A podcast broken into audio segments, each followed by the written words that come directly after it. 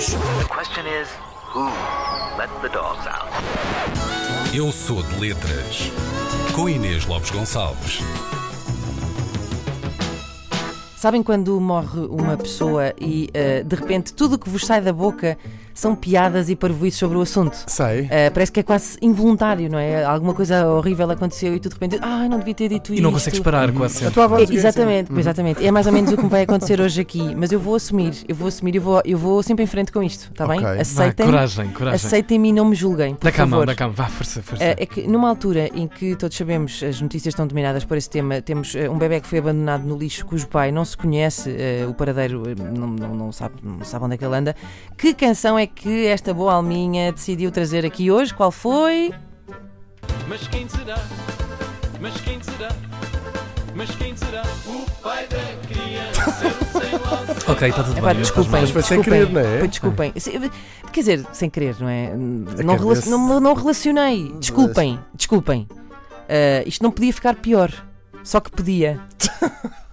É que eu reparei há bocadinho no meu borda d'água, que é uma, um almanaque que eu consulto todos os dias, que me é muito útil, é uma espécie de bíblia eh, para quem faz rádio, eh, que hoje também se assinala eh, o Dia Mundial do Órfão. Ou seja, pessoas que nem sequer podem fazer essa pergunta, porque não há. Bom, é caso para dizer que isto não está aqui a acabar nem a começar com Chave de Ouro, o nome desse agrupamento musical de Alcácer do Sal, que conheceu o sucesso graças a esse hit sobre a tal supeira que aparece inchada, hashtag classe. Eh, o Chave de Ouro eh, já lá vão com esta canção há desde 2008, pensem bem.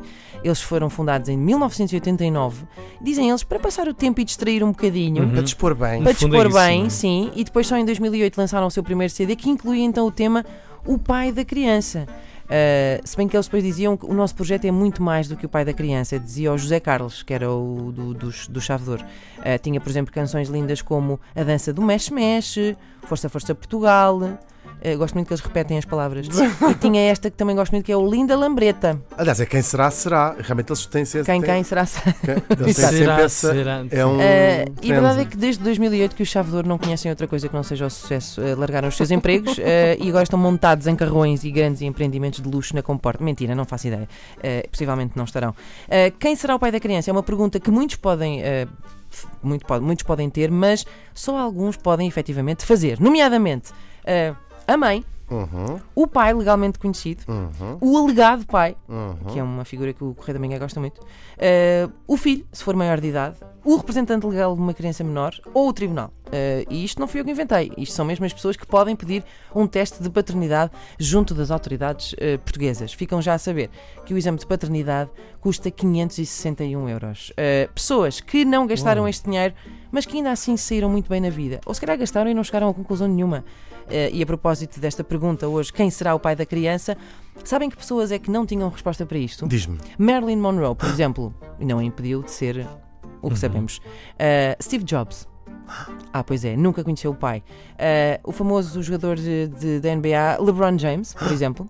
50 Cent, Ah, Eric isso está Clapton. justificado. Sim. sim. Uh, a, famosa, a famosa Deborah Harry, Debbie Harry, de, de, de- de Blondie. Uhum. Uh, a atriz Frances McDormand, por exemplo. Uh, a Demi Moore, também nunca soube quem era o seu pai, uh, mas nada bate a história de Jack Nicholson, que não só não sabia quem era o seu pai, Uau. como foi criado com uma pessoa que ele achava ser a sua irmã, que na realidade era a sua mãe. É. Uh, já para o pequenito que agora foi por uma instituição, toda a sorte do mundo, rapazinho.